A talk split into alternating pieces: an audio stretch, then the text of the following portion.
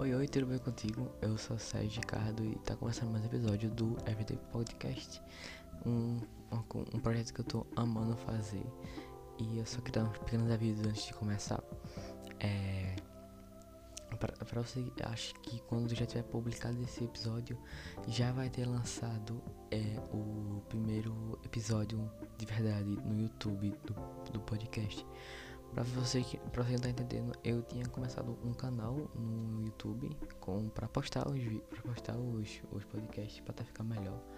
Só que eu tava levando muito direito autoral porque as músicas que eu tava usando de fundo não eram minha. Mas eu fiz um, mas eu um amigo meu, a gente fez um tema e acho que tá, tu tá escutando agora, um tema original no podcast e agora eu vou poder publicar os episódios.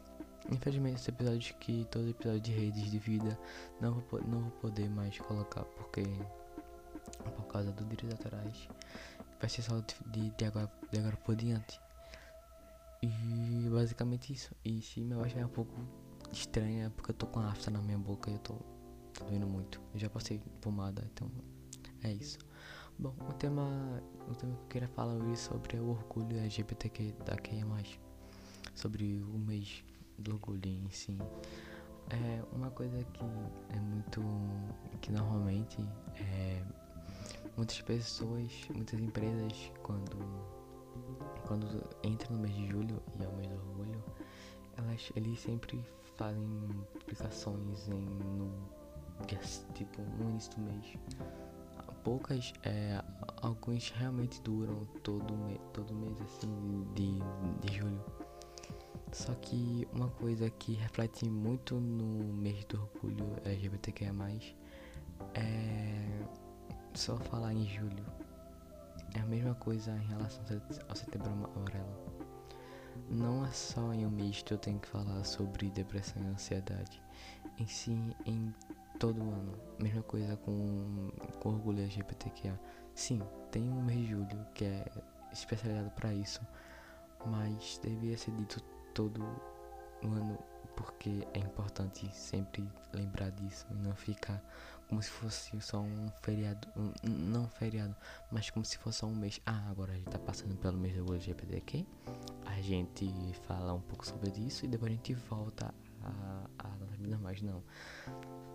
A gente tem muitos exemplos, tem muitas é, páginas que que, ainda, que falam sobre, sobre o é, LGBTQIA+, mesmo não estando em julho. E eu queria citar algumas algumas coisas, algumas lutas de resistência do da, de, celebrando um orgulho. Eu tô tirando isso do quebrando tabu, eu acho que tu provavelmente conhece, mas eu só queria citar isso mesmo. A primeira coisa que a gente tem é em 1975 que o termo o, a homossexualidade não era mais uma doença. É, antes, antes de, 1985, muitas pessoas eram, muitas pessoas que eram homossexuais eram consideradas como, uma, como um, um transtorno, um transtorno, é, um transtorno, fi, fi, é, transtorno físico, é, psico, ou seja, pessoas que gostavam de homens ou mulheres que gostavam de mulheres eram consideradas doentes da cabeça. E agora, e em 85 não era mais rotulado isso.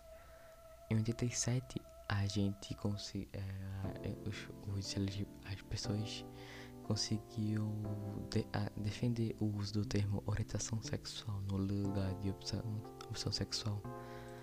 Em 90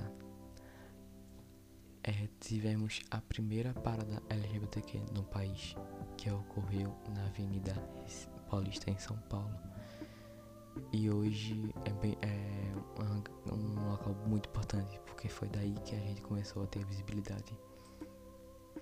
Em 2002, teve a redesignação sexual, ou seja, popularmente chamado de mudança de sexo. O fenotipo masculino para o, para o feminino foi autorizado pelo Conselho Federal de Medicina em 2002. Em 2010 teve o, a restrição do, do feminino para o masculino, mas primeiro foi do masculino para o feminino. Em 2009 a gente pode, as pessoas, os trans e travestis puderam se identificar com o nome social. E E, e mesmo nome social é basicamente você tem um nome que você pode utilizar e que você não tá não, não alteraram no seu registro, no seu, na sua certidão assim, você você tem o nome João, mas você se identifica como Maria. Você pode usar Maria como nome social, mesmo não mesmo tendo João como registrado. Em 2011 a gente teve a união e o casamento civil.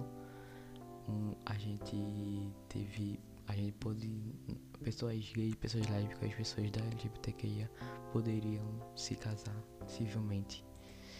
Em 2018, acho que uns 4 anos atrás, a gente poderia, as pessoas que são LGBTQI poderiam alterar seu nome no cartório.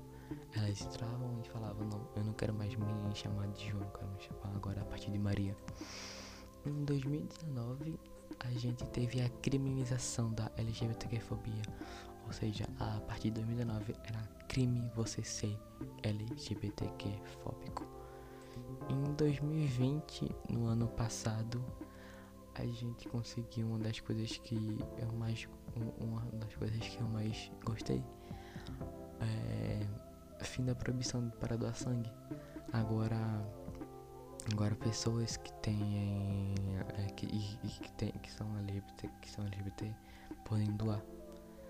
Isso é, é, eu acho que isso tem relação à epidemia da AIDS na década de 80 que o Brasil proibiu, é, proibiu homossexuais doar sangue, já que em 2002 teve toda essa. É, já que em 2002 o vetor foi flexibilizado pela Anvisa. Porém, a medida, a medida que o tempo passou foi considerado compreendido. E agora a gente pode. Pessoas da que podem doar sangue.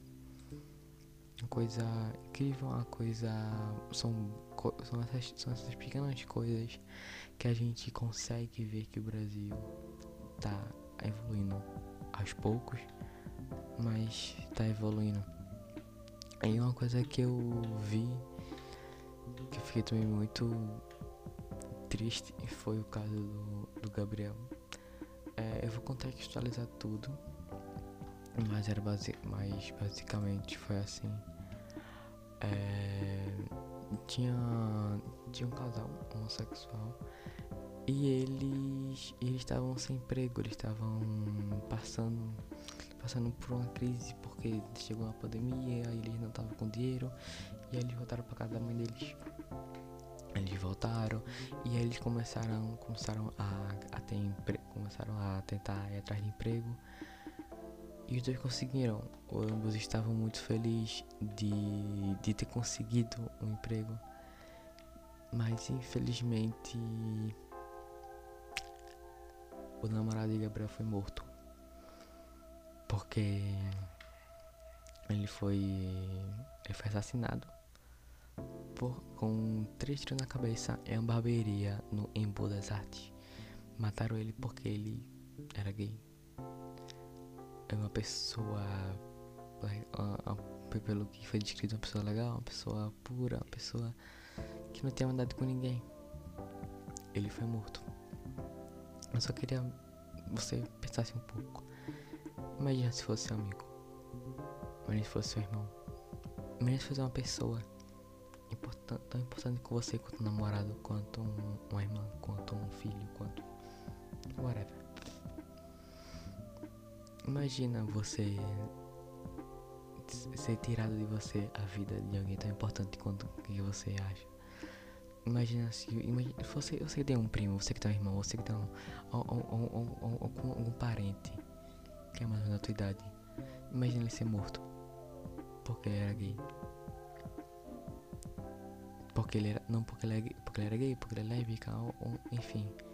Porque ele tem um jeito de amar diferente dos outros. Eu acho que a gente tem que parar para pensar em tirar a vida de uma pessoa não não vai melhorar as coisas. Não vão, hum, tipo assim, primeiramente que tirar a vida da pessoa não é a resposta. E se tipo é muito triste porque aconteceu isso no mês do orgulho LGBTQ. Um gay foi morto porque ele porque ele era ele. Imagina você, você pessoa negra Nossa, eu. Eu fui. É, imagina você ser morto porque você é negro. Por causa da sua cor de pele. Imagina você ser morto por beijar homens e ter relações com esses homens. O quão, o, o quão frio tem que ser para olhar, olhar para uma pessoa, ver ela beijando outra pessoa, uma pessoa do mesmo sexo e matar ela, dar fim à vida dela. Imagina, imagina quantos, quantos pensamentos, quantos sonhos é, é, ele tinha. Imagina, nossa, eu queria ser ela daqui a 5 anos, fazer isso, eu queria fazer, fazer isso, tava planejando fazer isso. Imagina a, o tanto de dor e sofrimento que você pode causar se você matar alguém. Porque quando você mata alguém, você está encerrando um ciclo. Você está finalizando uma experiência que a pessoa está tendo.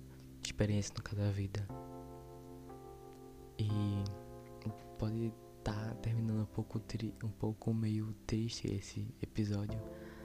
Mas é porque muitas pessoas. O Brasil é o maior país que mata travestis e mata trans. São. São pessoas como a gente. Não são monstros. Eles não mordem. Eles são pessoas que têm suas opiniões, que têm suas crenças, que têm seu jeito de amar. E o mínimo que a gente pode fazer é respeitar. Porque são pessoas igual a gente. Você não é você dentro você é a mesma coisa. A pessoa gay não tem uma não, não, não é diferente internamente do que você que é branco, do que você que é hétero. A pessoa negra não é a única diferença da pessoa negra para pessoa branca é porque ela tem mais melanina que você. Isso é totalmente natural. Se a pessoa gosta de, de homens, se a mulher gosta de mulheres, se ele gosta de todo mundo, é escolha dela. E não cabe a você escolher isso.